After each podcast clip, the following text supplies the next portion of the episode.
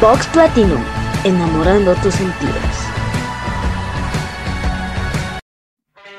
Susurros de la ceiba que se escuchan en los caminos.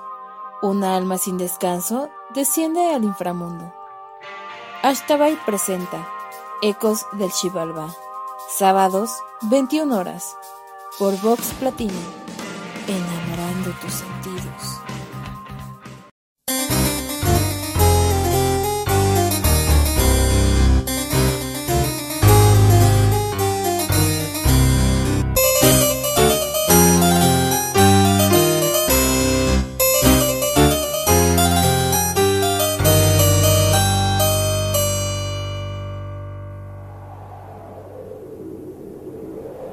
Cuando la última gota de tu existencia se evapore, tres almas cruzarán en tu camino.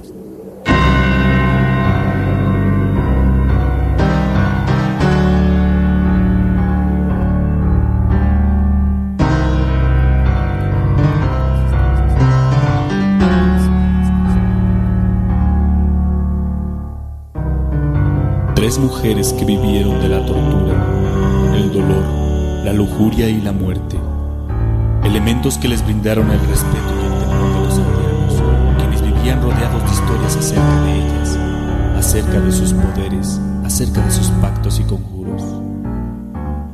Lo cierto era que cada hombre mirado por una de ellas caía en un profundo y misterioso trance, provocando en ellos el deseo, la pasión, el amor, la violencia y la obsesión hacia ellas, viviendo en un sueño, un sueño sueño de demencia, un sueño en la becordia, su única salvación, su única real y verdadera salvación. El suicidio, en tributo a las hermosas damas, las grayas, las brujas, o acaso hermosos ángeles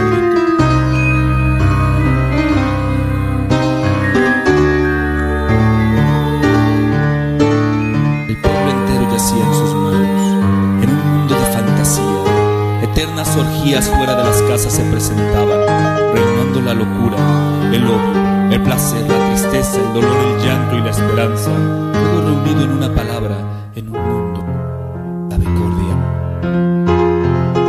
Las tres mujeres ardían en llamas en la plaza central, amarradas por ellas mismas, alrededor de robustos maderos, observando así la escena en el pueblo, maravilladas y casi con su piel carcomida por el fuego. Las mujeres reían y elevaban un canto, un canto tétrico y hermoso, donde conjuraban su inmortalidad en cada noche en que almas obscuras se reunieran y proseguir así con su tarea, su maldita tarea, la demencia, la becordia,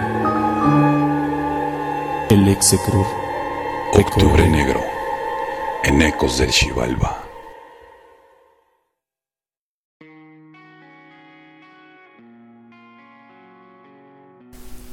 Hola amigos, ¿qué tal? Muy muy buenas noches. Sean bienvenidos a una emisión más de Ecos del Chivalba.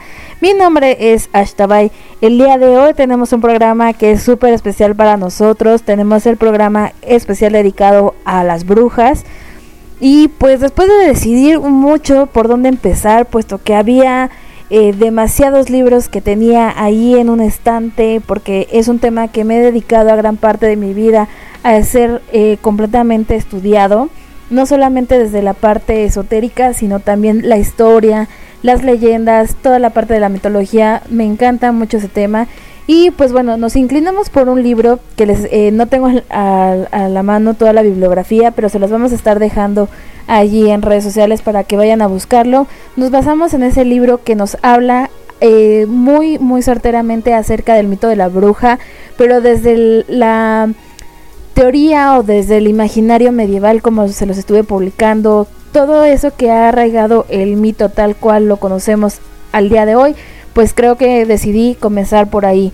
Y pues también, bueno, eh, pasando ya a otros temas, eh, bueno, que también ya más adelante, pues vamos a ver la forma, si no hasta el próximo año, pues vamos a estar haciendo ahí una programación completamente especial, únicamente dedicado a este tema.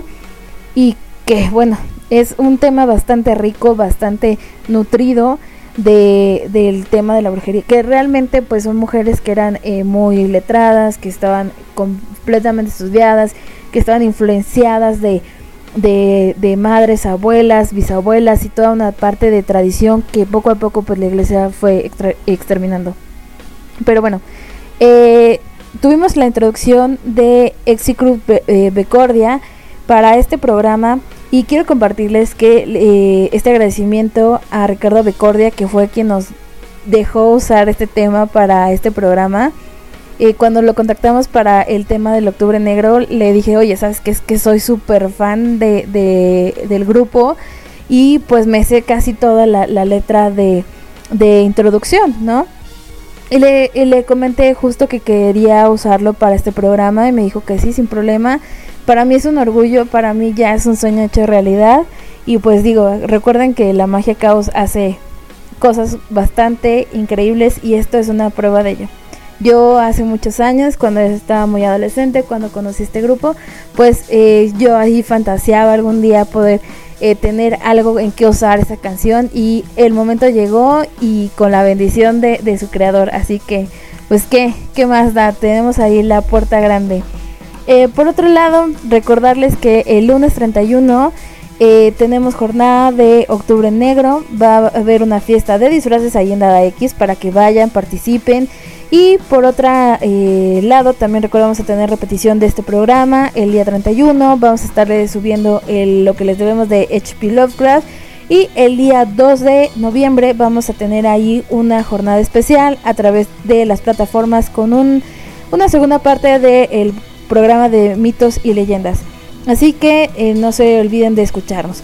Por mi parte, ahora sí es todo. Les voy a dejar el programa para que lo puedan escuchar de corrido.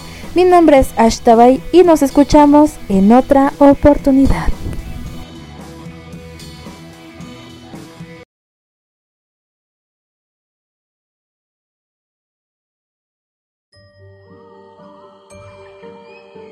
Es imposible precisar el momento en que surgieron las brujas, ya que son tan antiguas como la humanidad. Incluso algunas leyendas mencionan que, tal como ocurre con las hadas y otros seres mágicos, las brujas son anteriores al ser humano. La magia es tan antigua como el hombre mismo. En la prehistoria, antes de que surgiera el lenguaje, cuando los protohombres se comunicaban por medio de gestos y sonidos guturales, la creencia en la magia ya estaba instalada entre ellos. La comunidad humana del alba de los tiempos se maravillaba de todo lo que no podía comprender. Conceptos simples para el hombre de hoy, tales como el día, la noche, el sol, el agua y hasta el fuego, eran producto de la magia. En dicha comunidad había cuatro roles principales, el jefe, el encargado del liderazgo, generalmente el guerrero más antiguo y fuerte, el guerrero, más joven que el jefe, fuerte y hábil cazador que se convertiría en el próximo líder, el bufón, que por sus características físicas no podía cazar y se encargaba del entretenimiento de la tribu, por ejemplo, dramatizando la casa del mamut, y que también cumplía el rol de juglar contando la historia de la tribu y ensalzando a sus héroes y el chamán o chamán, el brujo o mago que mantenía la comunicación con los dioses y con el mundo espiritual, dada su capacidad para realizar proezas y dominio de la técnica del éxtasis, que además oficiaba de curandero por sus conocimientos terapéuticos de hierbas y plantas en general. En esos tiempos no había una clara diferencia entre magia y religión, aunque ambas actividades humanas siguen siendo hasta en la actualidad sus propios ritos. La Michi o la versión femenina del chamán, era la encargada de la comunicación con los dioses y del mundo espiritual y en la recuperación de la salud. Para esto se valía de herramientas que disponía en ese momento, la naturaleza. Las machis buscaban las hierbas que curarían a los integrantes de su tribu, realizaban ofrendas a los dioses y preveían el futuro por varios métodos simples, entre ellos observando las estrellas. La humanidad fue evolucionando y surgiendo diversas religiones, algunas comunidades se transformaron en civilizaciones y las machis se transformaron en sacerdotisas, magas y curanderas. Sin embargo, los antiguos roles sociales no cambiaron rápidamente, ya que toda aldea o pueblo seguía existiendo un líder, un cazador, un artista, un juglar y una curandera. Hasta la Edad Media, la concepción de la bruja tal y como la conocemos ahora no existía. La Edad Oscura, tal como también se denomina erróneamente la Edad Media, es la que instala el concepto de bruja que todavía permanece en el imaginario colectivo, incluso en los diccionarios donde se dice que una bruja es la mujer que tiene el poder de la hechicería. Debido a la ayuda del diablo, o de algún demonio, que dicho término también se aplica a la mujer vieja y fea. Por lo tanto, parece que la denominación de bruja acarrea siempre algo maligno y feo. La Edad Media también nos llegó, entre otras cosas, la fisonomía de la bruja tal como la conocemos en nuestros días. Una mujer fea, generalmente vieja, con, verrugas en la cara, vestida de negro, que vuela montada sobre una escoba, revuelve asquerosos menjurjes en un caldero de hierro, y tiene por mascotas búhos, gatos negros y murciélagos. Por otro lado, las tradiciones orales también nos hablan de mujeres feas y viejas, que utilizan malignos poderes en detrimento de la humanidad. Es decir, siempre la bruja aparece como un ser maléfico en contraposición con el hada madrina, que es un ser mágico benéfico.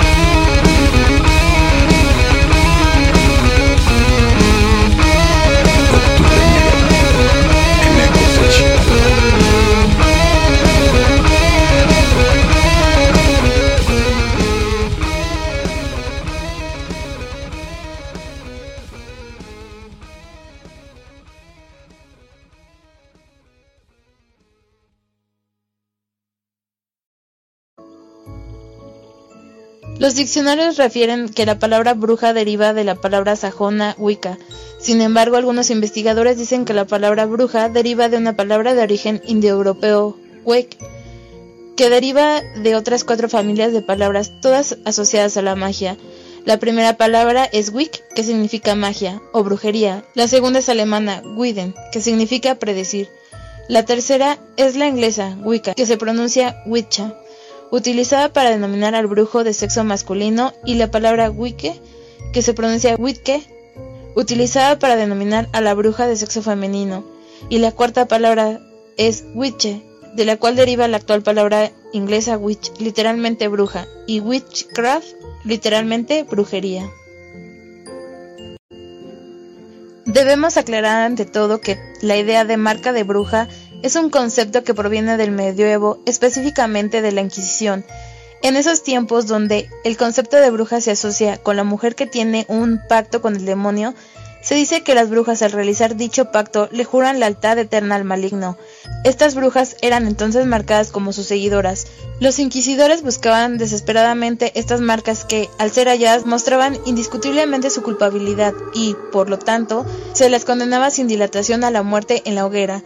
Esa marca también podía estar oculta en el pelo de la cabeza, motivo por el cual rapaban a las brujas, además de asegurarse que, de esta manera, ellas no pudieran utilizar su cabello para realizar hechizos. Otras versiones aportadas incluso por los inquisidores sostienen que las brujas, ser adoptadas por el demonio, podían ser marcadas también de manera invisible, pero esa parte del cuerpo no sangraba y quedaba insensibilizada ante el dolor. Dada esta posibilidad, los inquisidores picaban a las mujeres arrestadas acusadas de brujería con un estilente por todo el cuerpo en busca precisamente de dicha zona. También cualquier lunar, marca de nacimiento, mancha, cicatriz, deformidad o alteración era considerada una marca del mal, un símbolo del pacto con el diablo, en la Edad Media la fealdad era sinónimo de maldad y muchísimas personas perecieron en la hoguera no solo por llevar la marca de las brujas, sino también por tener una cara o apariencia desagradable. Otra marca que poseían las brujas, según los inquisidores, era un pezón oculto con el que daban de amamantar a sus demonios servidores. De dicho pezón manaba tanto leche como su propia sangre y podía ubicarse en el lugar más inusitado del cuerpo, como por ejemplo el interior de la boca, Cualquier persona que tuviera alguna verruga con forma de pezón era inmediatamente quemada en la hoguera, por bruja. Las pruebas en su contra se fabricaban pronto y pruritos de ninguna especie.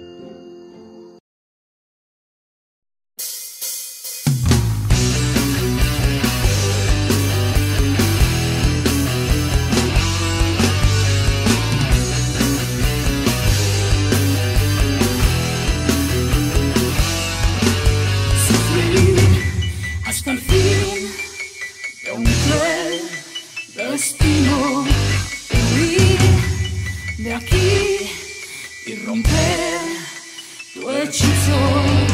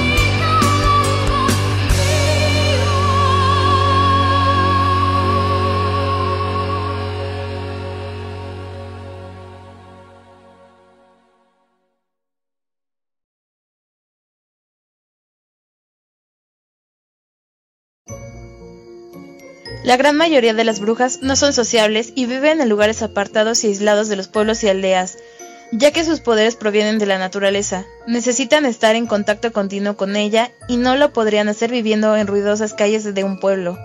Para establecer su morada generalmente eligen lugares oscuros e inaccesibles como, por ejemplo, la profundidad de los bosques, en cabañas aisladas, en el centro mismo de alguna isla, en lo más alto de un cerro o montaña, en el fondo de una cueva o dentro de alguna gruta.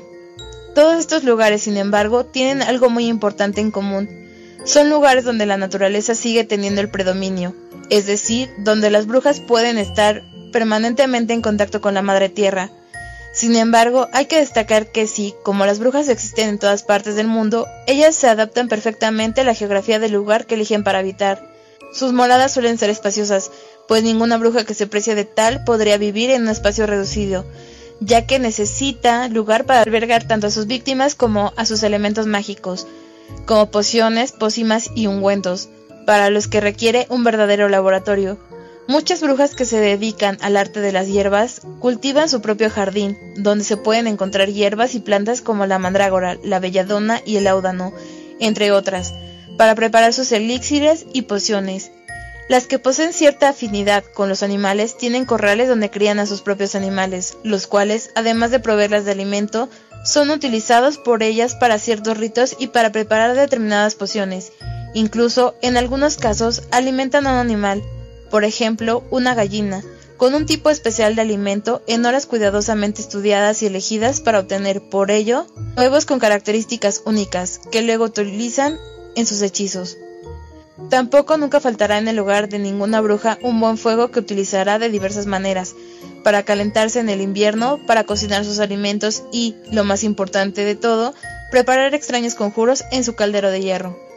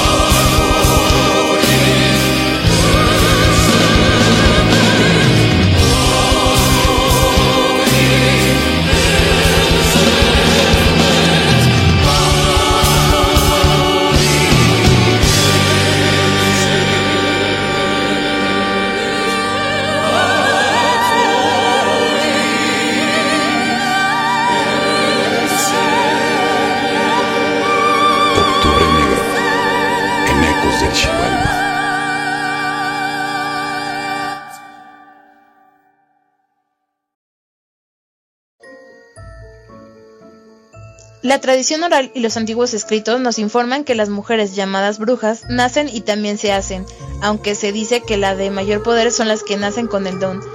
Antiguamente cuando un niño o niña nacía y su rostro, o en algunos casos toda su cabeza, estaba cubierto por una membrana, se decía que ese nuevo ser estaría protegido durante toda su vida y que sería poseedor de facultades de poderes mágicos.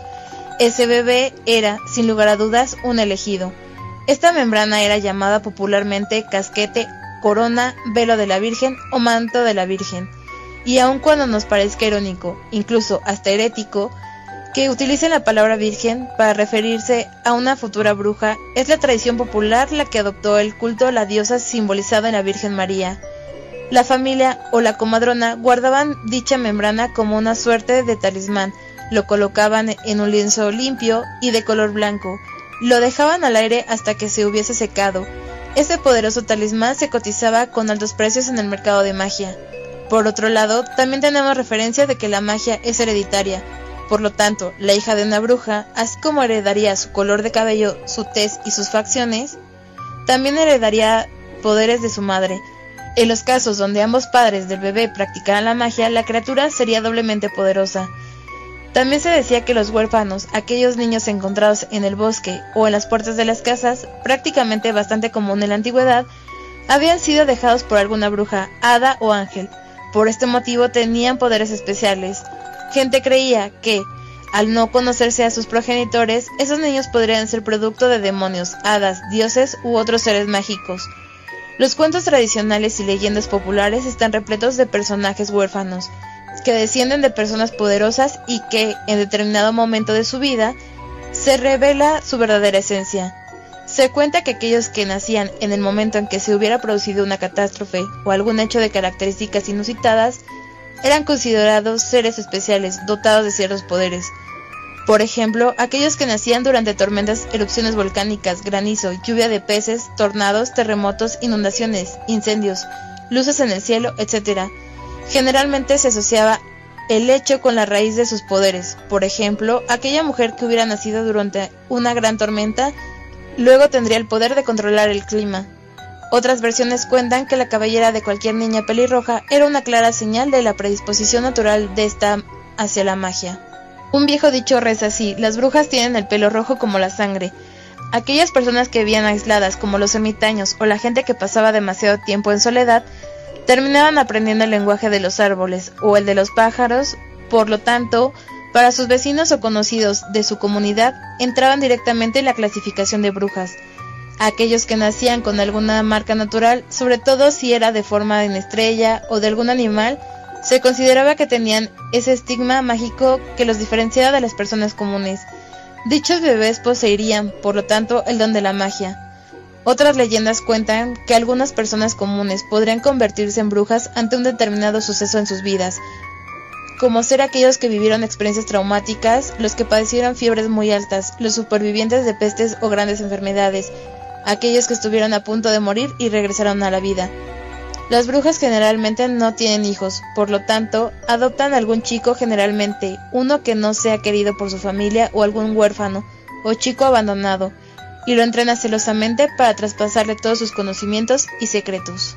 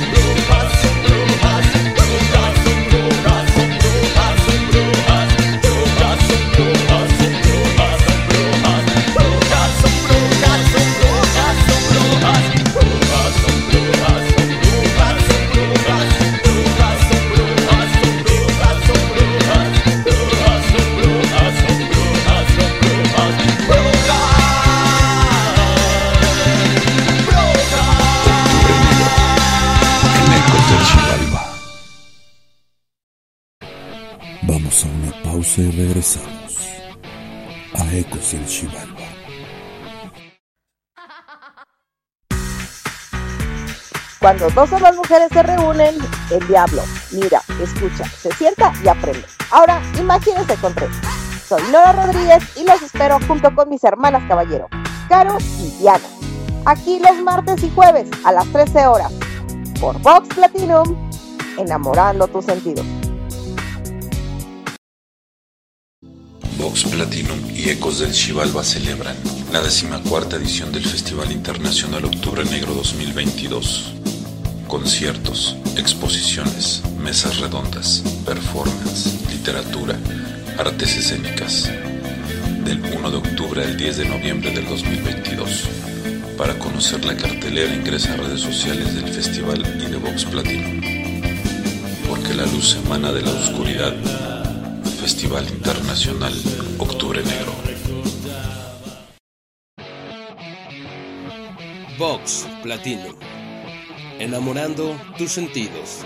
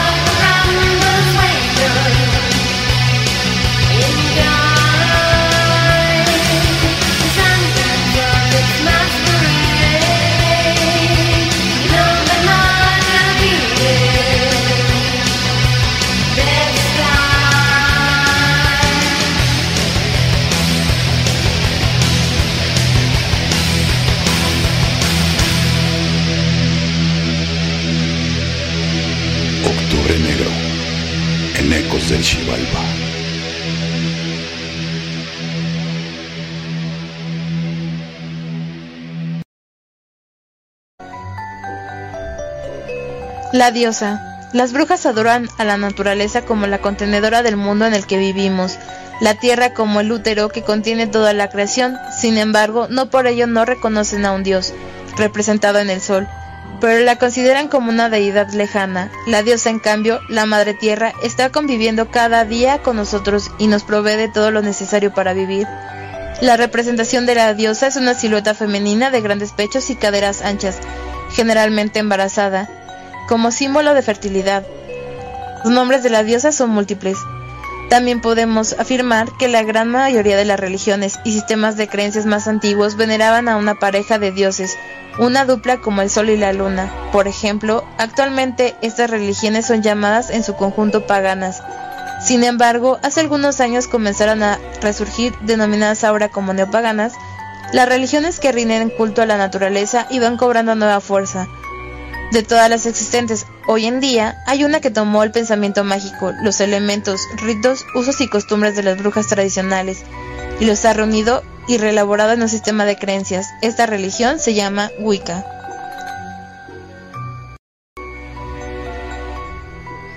En la Edad Media se creía que las brujas eran ayudadas y vigiladas también por demonios, seres grotescos con cola, cuernos, garras y colmillos de aspecto diablesco. Desde luego que para que no fueran fácilmente identificables y para que pudieran pasar desapercibidas, las brujas se transformaban en ciertos animales. La gran mayoría de las brujas europeas medievales tenían ciertos ayudantes o familiares que colaboraban en la preparación de hechizos y pócimas. Se le decía familiar al espíritu o demonio que encarnaba o tomaba forma de animal y ayudaba a la bruja. Sin embargo, en un punto comienza a confundirse a los familiares de la bruja con la bruja en sí, por lo que también se le dice familiar a la clase de animales en los cuales podía transformarse una bruja, o también al animal que servía para transportar su espíritu. De esta forma la bruja podía pasar desapercibida. Entre ellos los más famosos son los gatos, los sapos y las lechuzas, pero no por ello podemos dejar de lado algunos menos conocidos tales como las arañas, murciélagos y salamandras.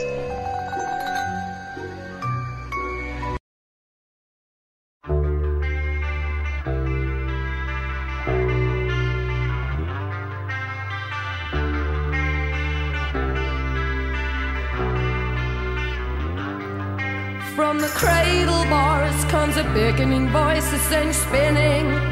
You have no choice.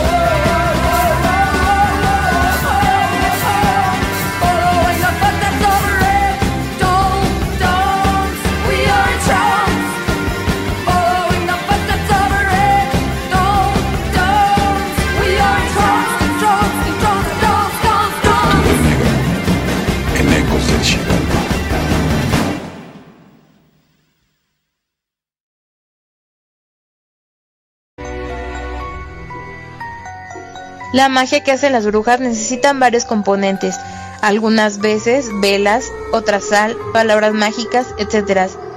Sin embargo, de todos los elementos posibles, las brujas utilizan aquellos más simples, los que pueden encontrarse en cualquier hogar y que no despiertan sospechas. Algunos de estos elementos se hicieron más famosos y útiles que otros.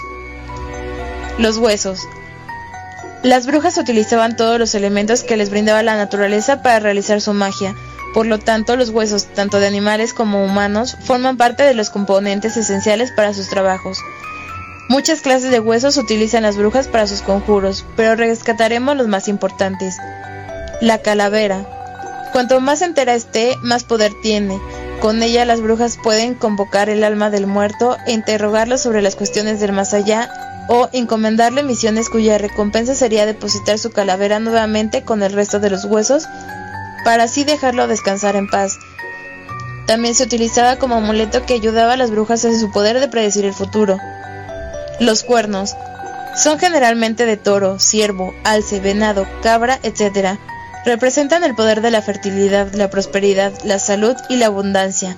Cuanto más grandes son los cuernos, más poder tienen, tal vez por asociarlo a los cuernos del diablo y por ser parte de muchísimas religiones antiguas, consideradas paganas. Hallar estos elementos en la casa de una mujer era sinónimo de brujería. El resto de los huesos. Tienen múltiples usos en ungüentos, pociones y brebajes. Algunos efectos de estos preparados provocaban que los habitantes de una casa se sumieran en un sueño profundo, tan profundo como la muerte. Otro efecto podía ser la paralización de la persona, pero con la consecuencia de poder seguir viendo y oyendo todo lo que sucedía. Tampoco se puede descartar el uso de huesos tanto de animales como de personas en hechizos de muerte.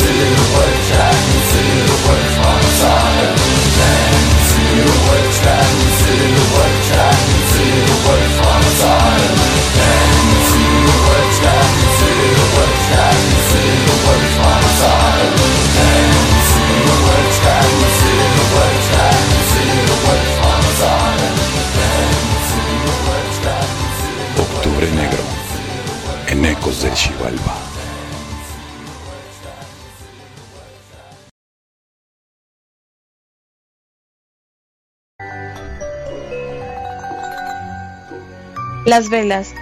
Es imposible pensar en brujas sin pensar en velas encendidas a su alrededor. Sin embargo, hay que tener en cuenta que, en la Edad Media, la vela era el medio de iluminación más fácil de conseguir y mucho más barato que el aceite. De todas formas, así como la bruja transformó otros elementos cotidianos como la escoba y el caldero en elementos mágicos, también las velas pasaron a formar parte del arsenal.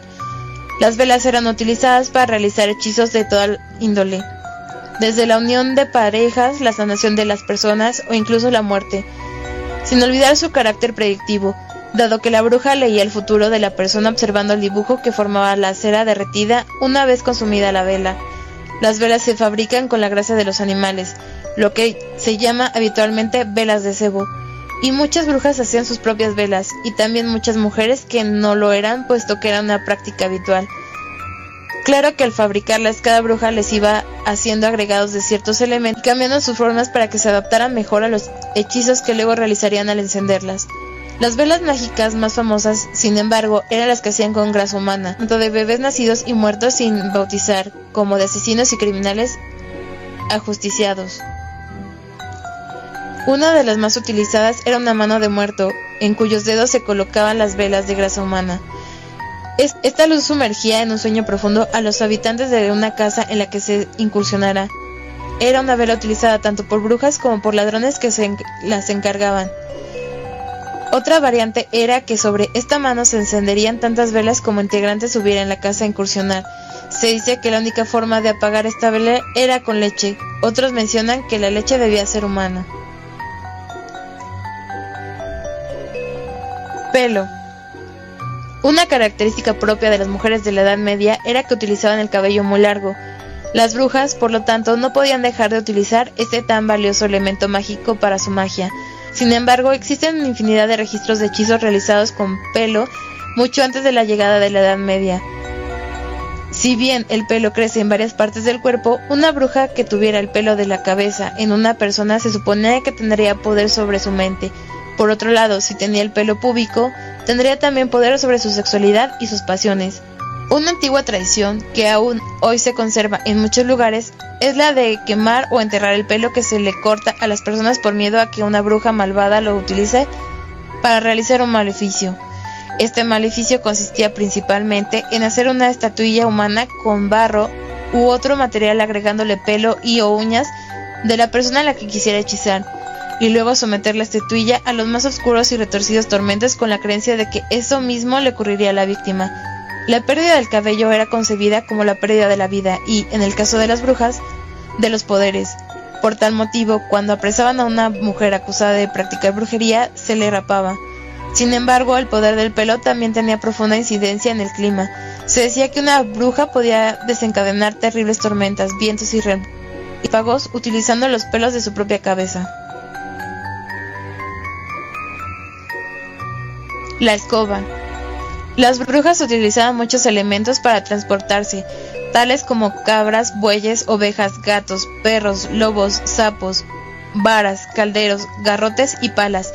Sin embargo, la escoba pronto ganó el primer lugar, ya que tenía una gran cantidad de ventajas, pero la principal radicaba en que nadie sospecharía que una simple escoba, un elemento que se encuentra en todos los hogares, se pudiera utilizar como un báculo de poder y medio de transporte. Las brujas que estaban casadas necesitaban abandonar el hogar de una manera sigilosa, por lo tanto montaban sobre sus escobas y salían hacia el exterior a través de la chimenea, y luego surcaban la noche. Las escobas siempre tuvieron un carácter mágico y simbolizan la tierra y el hogar, y se utilizaba para la limpieza, tanto material como espiritual, y también como báculo o vara de poder. Un ejemplo de este uso era el que le daban las parteras sagradas de la Roma antigua, quienes utilizaban una escoba para barrer los umbrales de las casas donde asistían las partulentas. Ya en la Edad Media, una escoba fuera de la casa indicaba que la doña no se encontraba. También era un símbolo que protegía la casa mientras sus moradores no estuvieran. En los Estados Unidos, las parejas de la religión wicana saltan sobre una escoba como parte de un ritual, tal como lo hacían antiguamente algunos pueblos de Gales y también los gitanos. Pocas veces se utilizaba la escoba como prueba durante los juicios de las casas de brujas, pero si bien la condición de volar. El caldero. El caldero era, en la Edad Media, un importantísimo elemento de las casas y casi tan común como las escobas. Sin embargo, la importancia mágica de los calderas es mucho más antigua.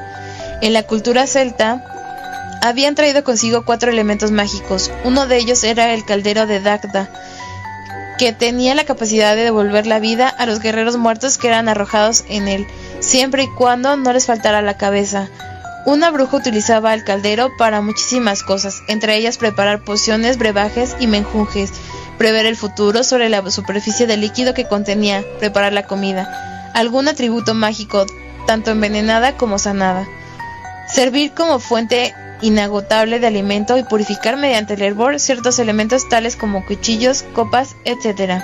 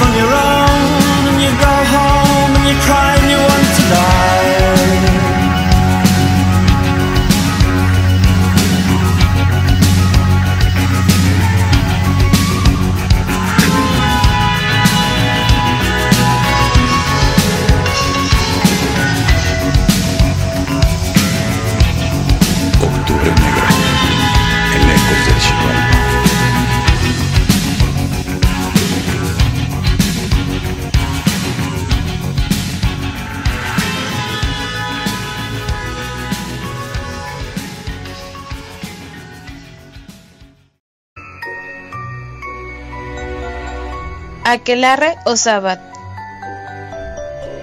Se le decía a la reunión de brujas y brujos que generalmente se realizaba en lo profundo de los bosques, siempre en lugares naturales y mientras durara la noche. La palabra aquelarre parece provenir de dos palabras originarias de la religión vasca, euskera, aker y larre, que literalmente podría traducirse como prado de cabrón o del macho cabrío. Por otro lado, la palabra sabbat es el nombre de una celebración pagana, también de características naturalistas, derivada de una segunda denominación del dios Baco. Es muy importante hacer notar la diferencia con la celebración hebrea del mismo nombre, ya que el sábado judío es el nombre del día sagrado de descanso y no tiene ninguna relación con las brujas. Para unificar criterios llamaremos a la reunión de las brujas aquelarre. Sin embargo, podemos decir que existen dos tipos de aquelarres, el real o histórico y demonizado o el que se creía realizado en las brujas demoníacas, según los inquisidores de la época.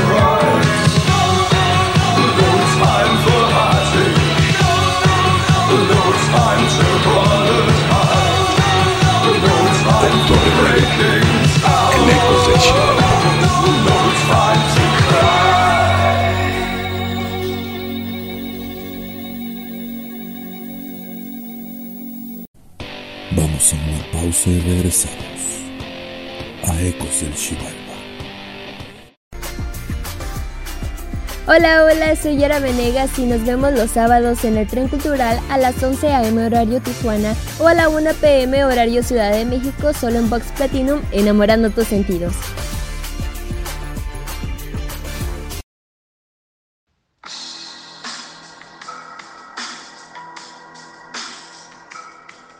No te pierdas todos los sábados a las 2 de la tarde, El Ritual el programa dedicado a toda la música de Caifanes, Jaguares, las insólitas imágenes de Aurora, en fin, todos los músicos que han participado en estos proyectos.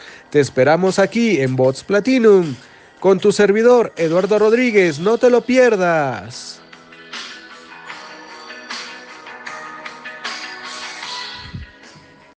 Vox Platinum y Ecos del Chivalba celebran la decimacuarta edición del Festival Internacional Octubre Negro 2022. Conciertos, exposiciones, mesas redondas, performance, literatura, artes escénicas. Del 1 de octubre al 10 de noviembre del 2022. Para conocer la cartelera ingresa a redes sociales del festival y de Vox Platinum. Porque la luz emana de la oscuridad. Festival Internacional Octubre Negro. Estás escuchando Vox Platinum, enamorando tus sentidos.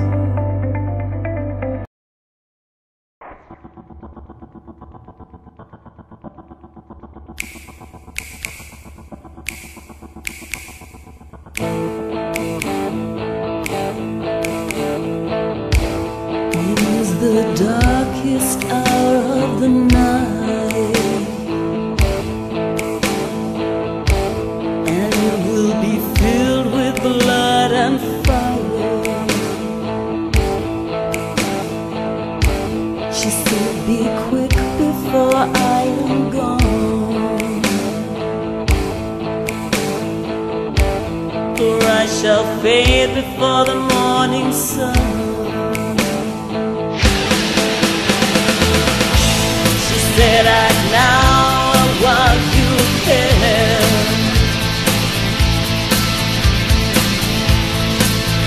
you can and are still a man.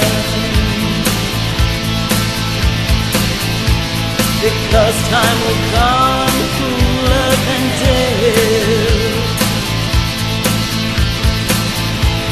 Before death comes to claim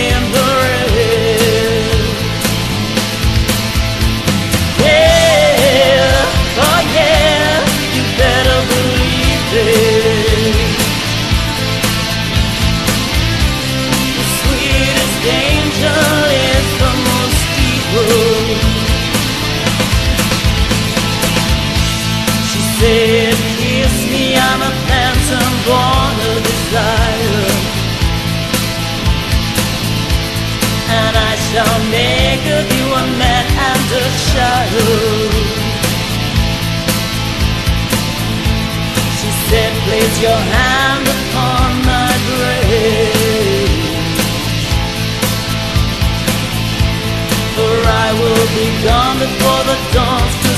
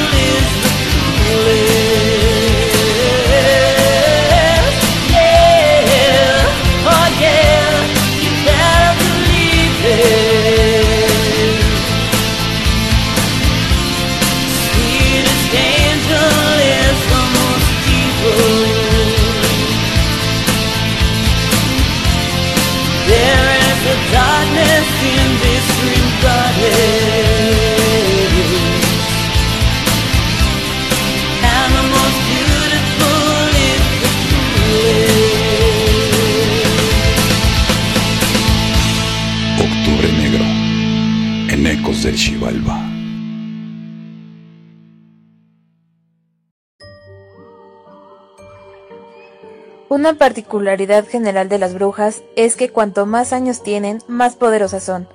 La edad potencia sus poderes. Los preparados. Es imposible no asociar a las brujas con las pócimas, los ungüentos, los brebajes y los elixires, pero a pesar de que estas palabras se utilizan como sinónimos, en el mundo de las brujas, estos preparados no son iguales. El elixir es un preparado muy concentrado y por lo tanto de mucho poder. Solo unas pocas gotas son suficientes para transformar, matar, enamorar, enfurecer, etc. Sus efectos son permanentes o por un periodo muy prolongado. Pócima. Menos poderosa que el elixir, necesita una cantidad mayor para hacer efecto, que puede ir desde la capacidad de un dedal grande hasta una taza pequeña. A diferencia del elixir, la pócima puede beberse fría o caliente y puede tener un sabor o no. Generalmente se dice que los que tienen un gusto rico son hechizos buenos y los que tienen uno amargo son hechizos nocivos. También se dice que la bruja, si es experimentada, puede quitarle sabor en caso de ser necesario, como por ejemplo agregarle una pócima en la bebida de alguien para que lo beba sin que se dé cuenta de ello.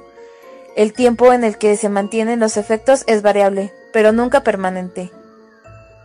Brebaje. El brebaje es el menos poderoso de todos y es necesario ingerir mayor cantidad. Generalmente tiene aspecto de sopa espesa y es de un sabor horrible y asqueroso.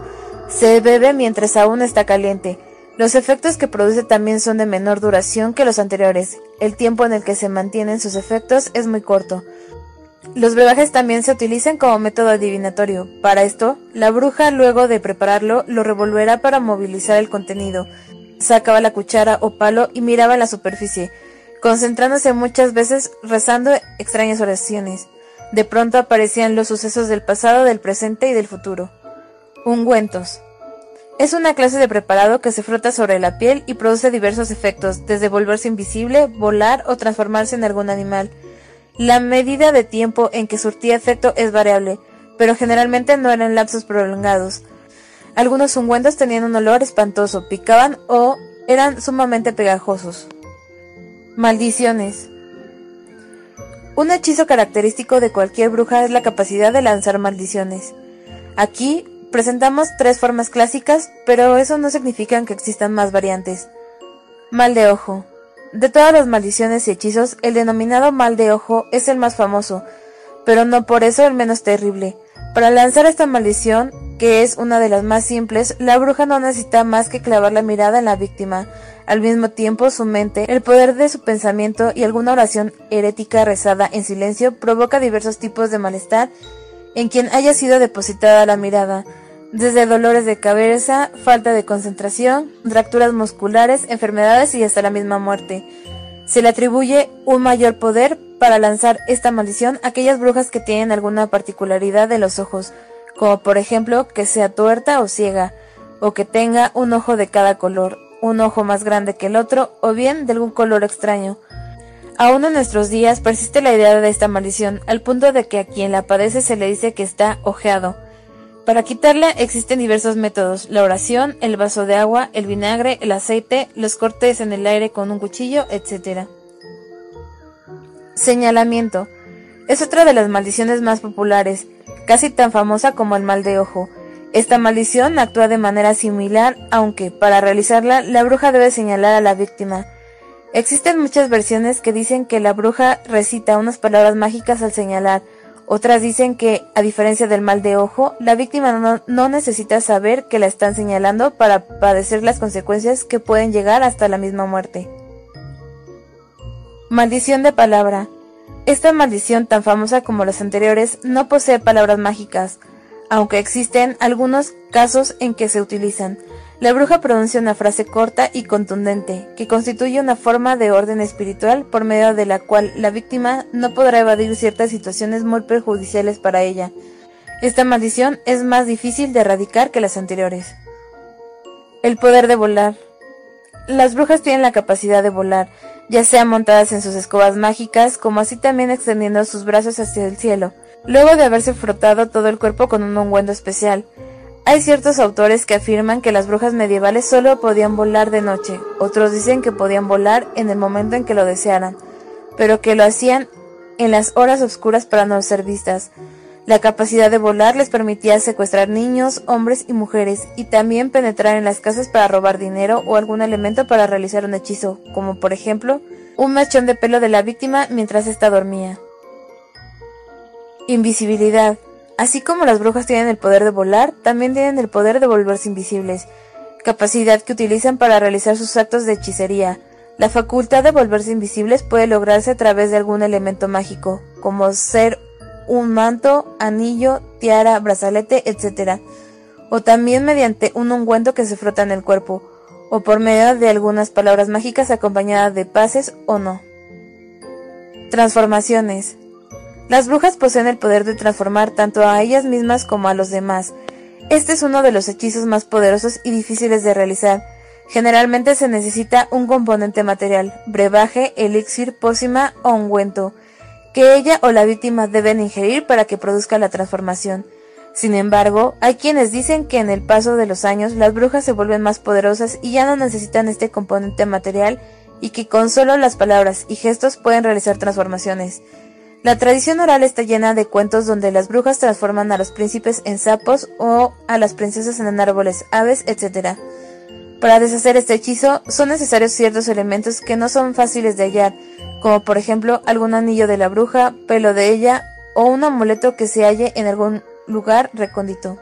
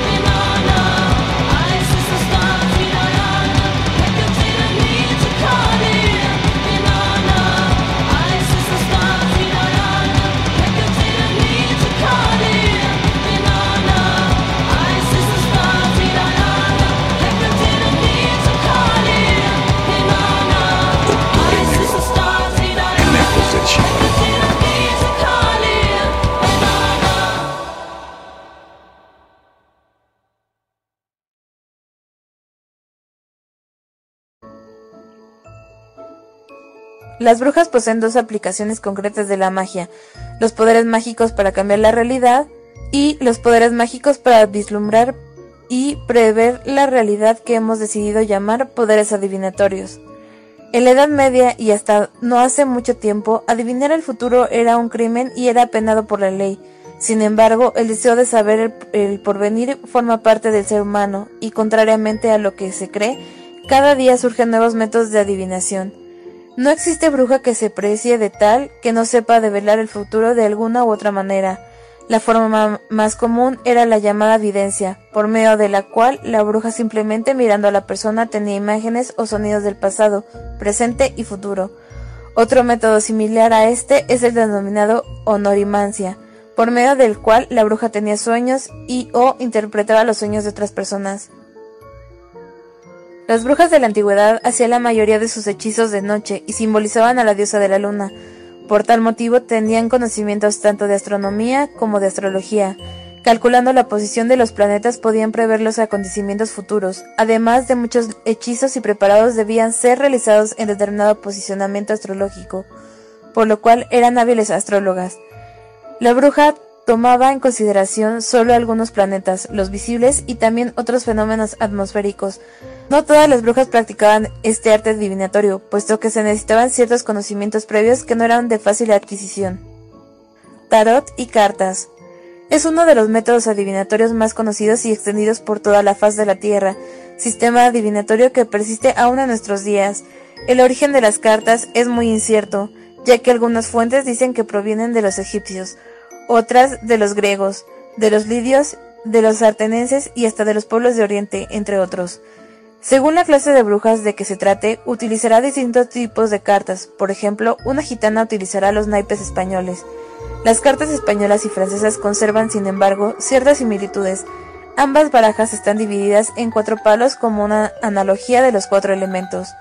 Algunas brujas les dan un significado diferente si las cartas aparecen al derecho o al revés, otras les dan el mismo significado siempre. También existen múltiples maneras de echarlas. Alrededor de 1423 se propagó el grabado de madera, abaratando el costo de los naipes y produciendo de esta manera una rápida expansión, tanto para el juego de azar como para artículo mágico adivinatorio. Sin embargo, de todos los naipes, el tarot es la baraja mágica por excelencia. Esta clase de naipes está dividida en dos, arcanos mayores, 22, y arcanos menores, 56. Estos últimos, a su vez, están divididos como en la baraja española, en cuatro palos, copas, oros, espadas y bastos. Existen infinidad de estos tarots diferentes, aunque en su mayoría siguen respetando los nombres de cada una de las cartas y sus lineamientos generales. Cada bruja utilizaba el tarot en el que se siente más cómoda. En la antigüedad cualquier persona que tuviera en su poder una baraja de tarot era considerada bruja y denunciada inmediatamente. Las barajas eran muy costosas y difíciles de conseguir, por lo que eran extremadamente cuidadas por las brujas que las tuvieran.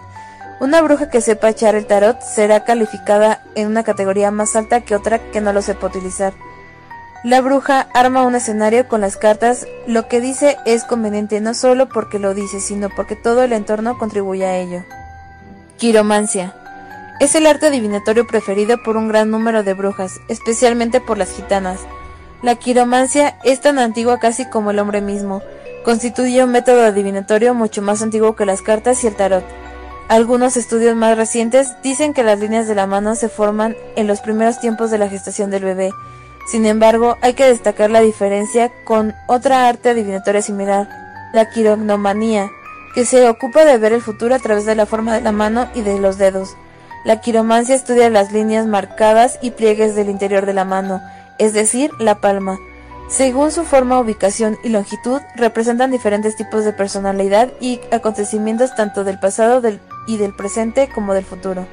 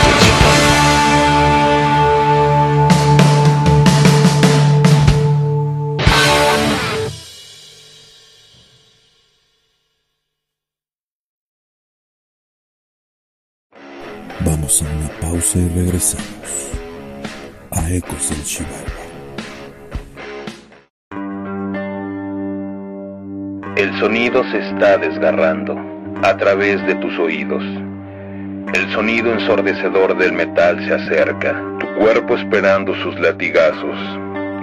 Escucho mi grito de guerra, más fuerte que antes. Con mi espada en la mano controlaré la tierra, con golpes de metal triturando. En esta noche aterradora te pondrás de rodillas ante mí. Caerás de rodillas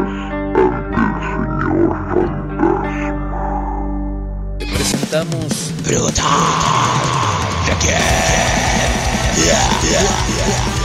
con Lex Strauss, The Phantom Lord. con el mejor heavy metal y sus subgéneros más representativos de todos los tiempos. Sábados, 23 horas y miércoles, repetición 10 horas. Esto es El lado, oscuro, de la música. Por Vox Platinum. Destripando tus sentidos.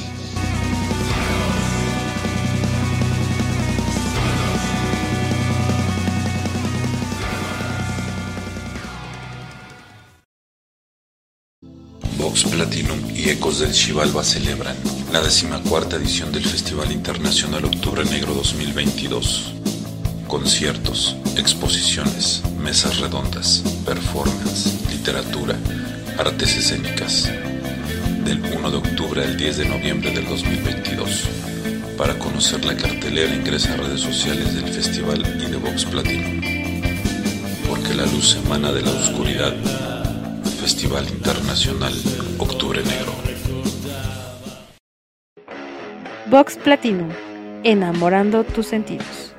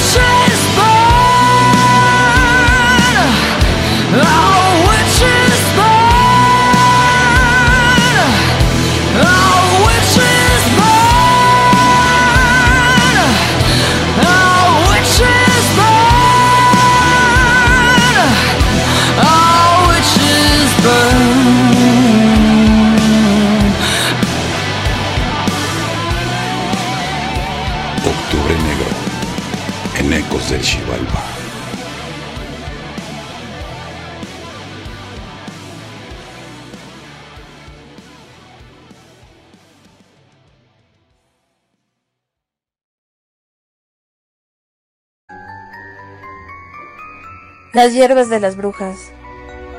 La mandrágora. Desde la antigüedad es la planta mágica más famosa de todas, tal vez porque su raíz tiene un gran parecido con la figura humana.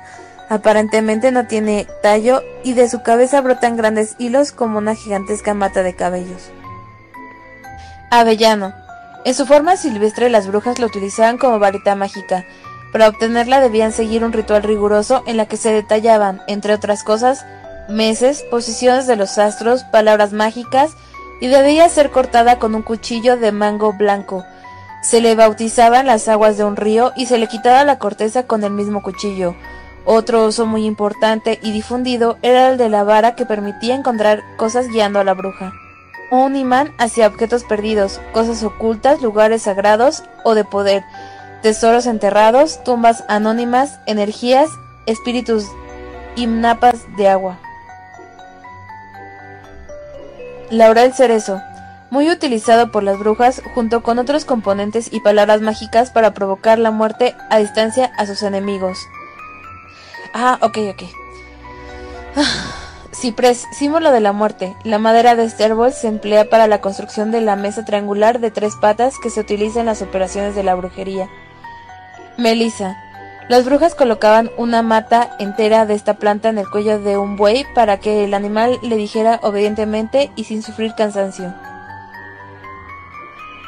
Mezcal es una planta cactus originaria de la zona de México que las brujas, chamanes y machis utilizan de dos maneras.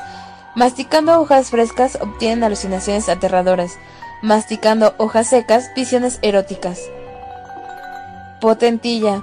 Sus flores de cinco pétalos simbolizan los cinco sentidos del cuerpo, por lo que se utiliza como potenciador de los hechizos que tuvieran como finalidad influir sobre la percepción física.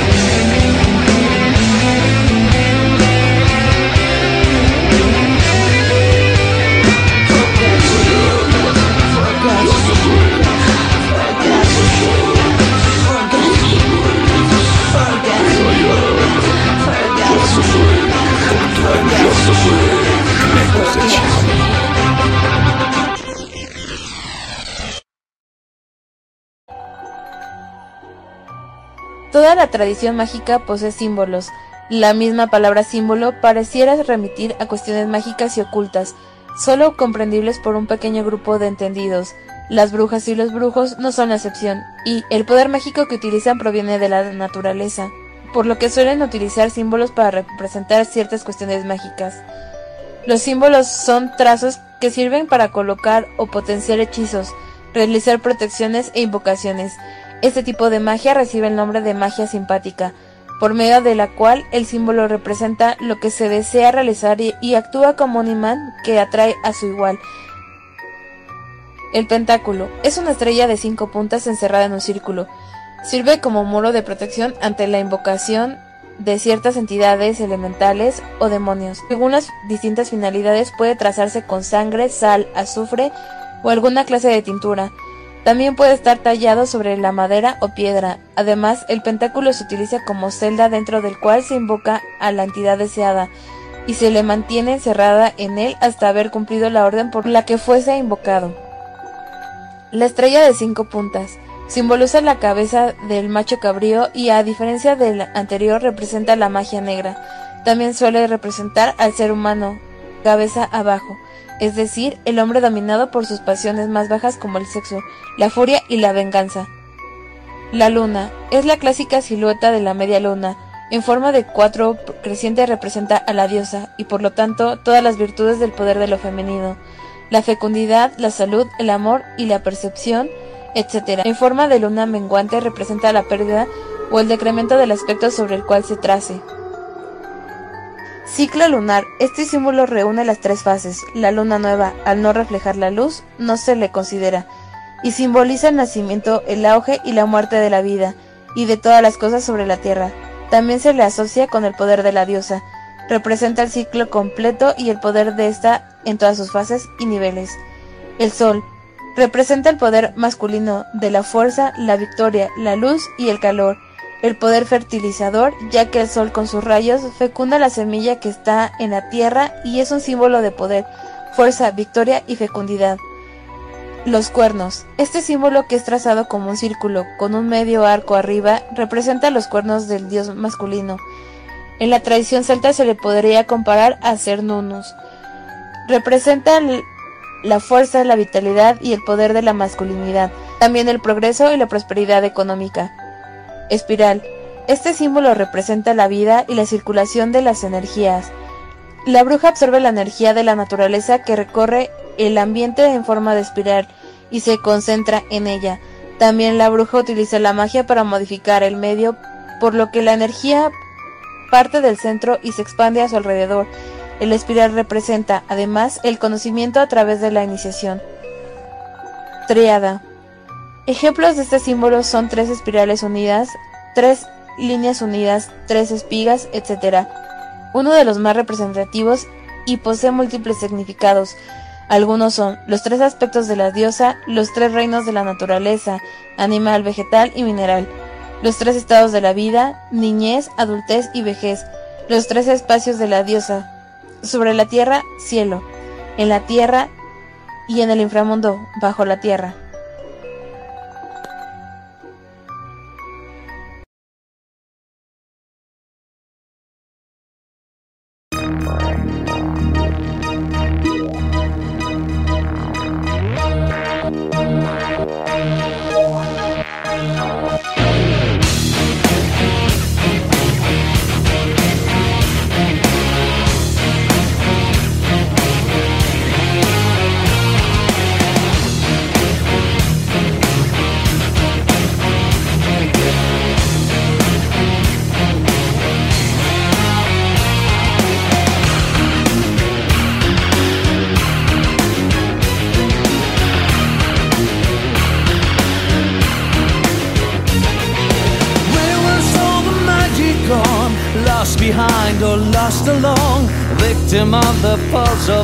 Society.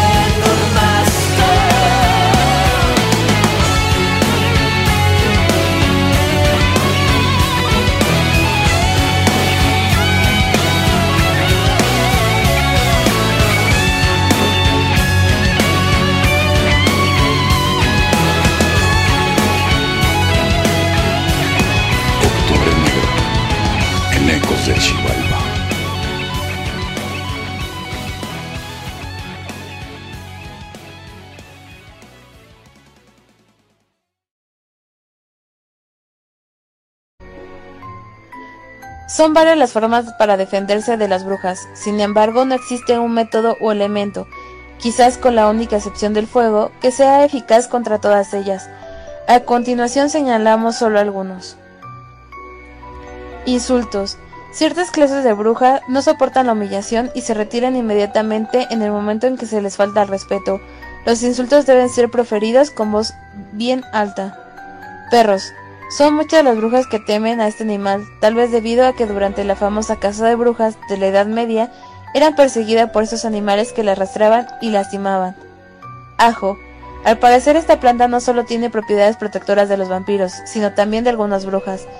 Algunos sostienen que se asocia este elemento en el alejamiento del mal, ya que es un excelente remedio contra la mayoría de los parásitos que atacan al ser humano. Agua. Ciertas brujas no pueden mojarse, ni siquiera con agua de lluvia, puesto que el agua les provoca terribles dolores. La más famosa al respecto es la bruja del cuento clásico del mago de Oz que gritaba me derrito.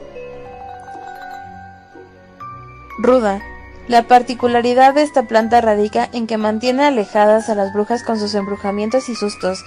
Para esto se deben poner unas ramitas de esa planta en forma de cruz dentro de los zapatos. Otras fuentes dicen que pueden ser llevadas en cualquier bolsillo. Algunos sostienen que la ruda debe ser macho. Hierro. Muchas leyendas dicen que el hierro aleja a muchas brujas, ya que si lo tocaran les ampollaría la piel, con una reacción alérgica. Otros dicen que hasta puede matarlas. Este método se superpone con el de la herradura, que está compuesta por el mismo metal. Círculo mágico. Entre los cabalistas, esoteristas, magos y algunas brujas buenas, también se dice que trazando un círculo mágico, con una varita mágica, bastón, sal, azufre, sangre, tinta, etc., poniéndose dentro de él se está salvo tanto de los hechiceros y maldiciones como de los ataques directos de las brujas maléficas. Señal de la cruz. Si mirara al agua bendita, esta forma no destruirá a las brujas, sino que simplemente las alejaba.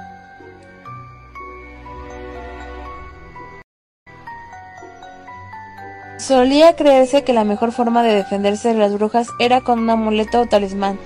Sin embargo, las mismas brujas también presentaban amuletos y talismanes. Amuleto. Es un objeto que tiene propiedades mágicas por sí mismo y funciona con cualquier persona que lo posea.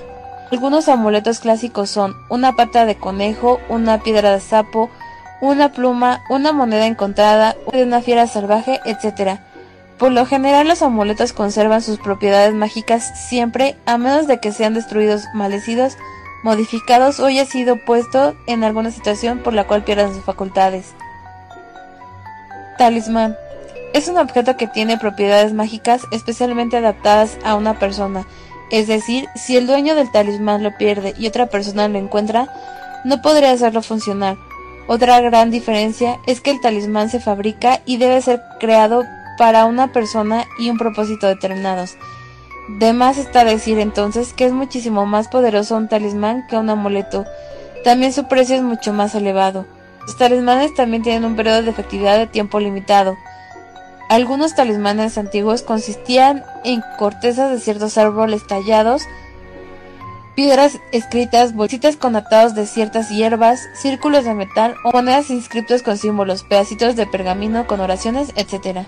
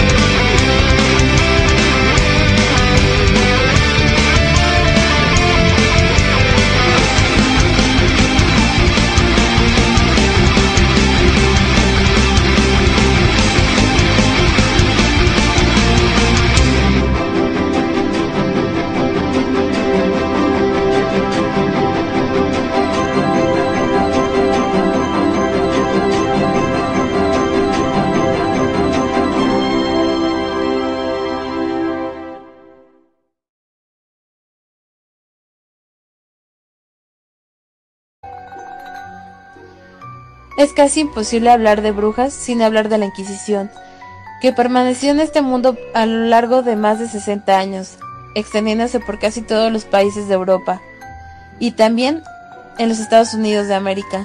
Durante ese tiempo, un gran número de personas, ya sea porque fueran acusadas de brujas o brujos, o bien por ser judíos, morenos, negros, orientales o encontrarse enfermas, ser feas o tener alguna deformidad, fueron ajusticiadas, decapitadas, ahorcadas, torturadas y quemadas en hogueras. Papa Gregorio IX emitió una bula en el año de 1233, creando el tribunal llamado Inquisición, encargado de enjuiciar a presuntos herejes. Al principio no se encontró la orden religiosa adecuada para llevar a cabo su función hasta que, finalmente, se encomendó dicha tarea a los dominicos. Desde luego, los primeros herejes sospechosos fueron, sobre todo, los brujos. Los inquisidores podían declarar brujo o bruja a una persona que estuviera ya muerta. El juicio se llevaba a cabo y la sentencia era dictada como si el acusado estuviese vivo. Esto habilitaba a la iglesia a tomar posesión de sus bienes, ya que un brujo debía ser despojado de todas sus posesiones.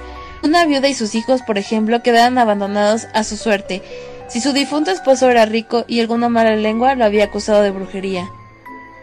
Uno de los principales libros que se escribieron sobre las brujas fue el Maleus Maleficarum, escrito por los inquisidores Kramer y Spranger. Fue conocido popularmente como El Martillo de las Brujas. Se convirtió como el segundo libro más impreso luego de la Biblia. Aunque originalmente se había escrito en latín, pronto fue traducido a varios idiomas. Impreso originalmente en 1486, dio una nueva fuerza a la casa de brujas que había ido apagándose. Sin embargo, esta vez había especial hincapié en las mujeres, pues se decía que ellas tenían una inclinación natural hacia el mal. Algunas versiones cuentan que ciertos ejemplares se encuadernaban con la piel arrancada de las brujas. Relapso era el término con el que se designaba al acusado que hubiera renegado el Espíritu Santo, crimen ante el cual no había perdón posible. Una vez que alguien era denominado de esta manera, no tenía salvación y la muerte era su único fin.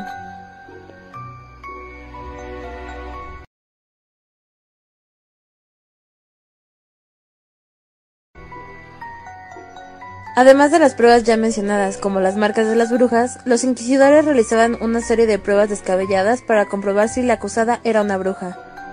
La pesa. Esta prueba consistía en que se creía que la bruja tenía que ser liviana para poder volar. La acusada era arrastrada hasta uno de los platillos de las balanzas y, en la otra punta, colocaban una gran y pesada Biblia parroquial para compensar ambos pesos. Llanto. Si se le pedía a la acusada de brujería que llorara y de sus ojos no brotaba ninguna lágrima, eso también indicaba que se trataba de una bruja, pues en la antigua creencia popular decía que las brujas no podían llorar. Autopsia. No constituía una práctica común, pero se la utilizó alrededor del año de 1500. Se creía que las brujas tenían un sapo en lugar de corazón, por lo tanto, luego de matarla por ahorcamiento, la bruja era abierta de arriba abajo. Si no salía ningún sapo o a veces eran otros animales, se le declaraba inocente y se le daba cristiana sepultura. Flotación. Esta prueba consistía en atar a la acusada de pies y manos. Luego se la metía dentro de una bolsa de arpillera y se la arrojaba al agua. Si flotaba indicaba que se trataba de una bruja, por lo que era arrastrada a la hoguera y moría quemada. Si se hundía y moría, se le declaraba inocente y se le daba cristiana sepultura. Esta práctica se remonta al código de Hammurabi, rey de Babilonia 1730 a 1685 a.C. Tuvo especial uso en Inglaterra en el siglo XVII, a pesar de que ciertas autoridades la habían prohibido. Sin embargo, esta creencia popular siguió arraigada en la gente, quienes muchas veces sin ningún juicio previo se reunían en la turba y arrojaban al agua a las mujeres que ellos creían que eran brujas.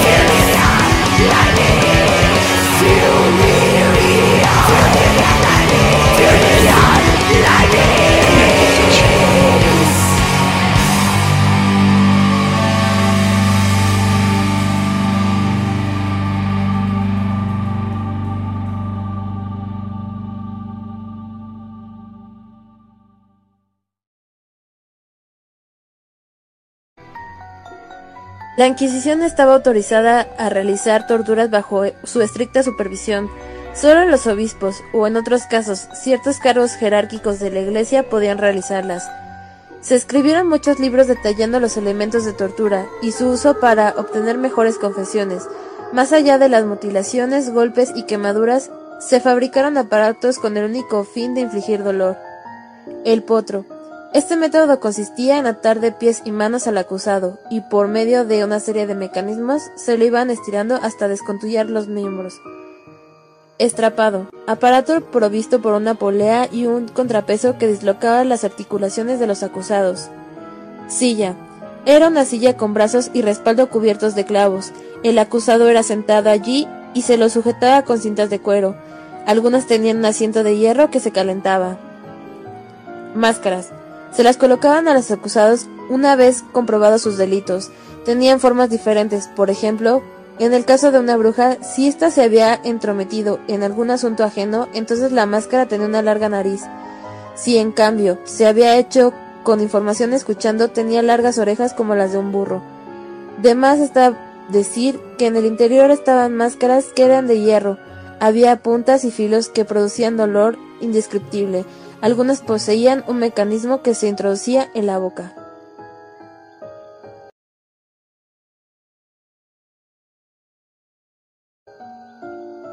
Al igual que ocurre en la naturaleza, no todas las brujas son malas, ni feas ni viejas. La tradición oral confunde a las brujas con las hadas, puesto que las que originalmente define a estos seres es su poder de realizar hechos prodigiosos. Benéficos, las brujas buenas, maléficos, las brujas malas. Por lo tanto, las famosas hadas madrinas de los cuentos donde también abundan brujas maléficas podrían ser, sin embargo, brujas buenas.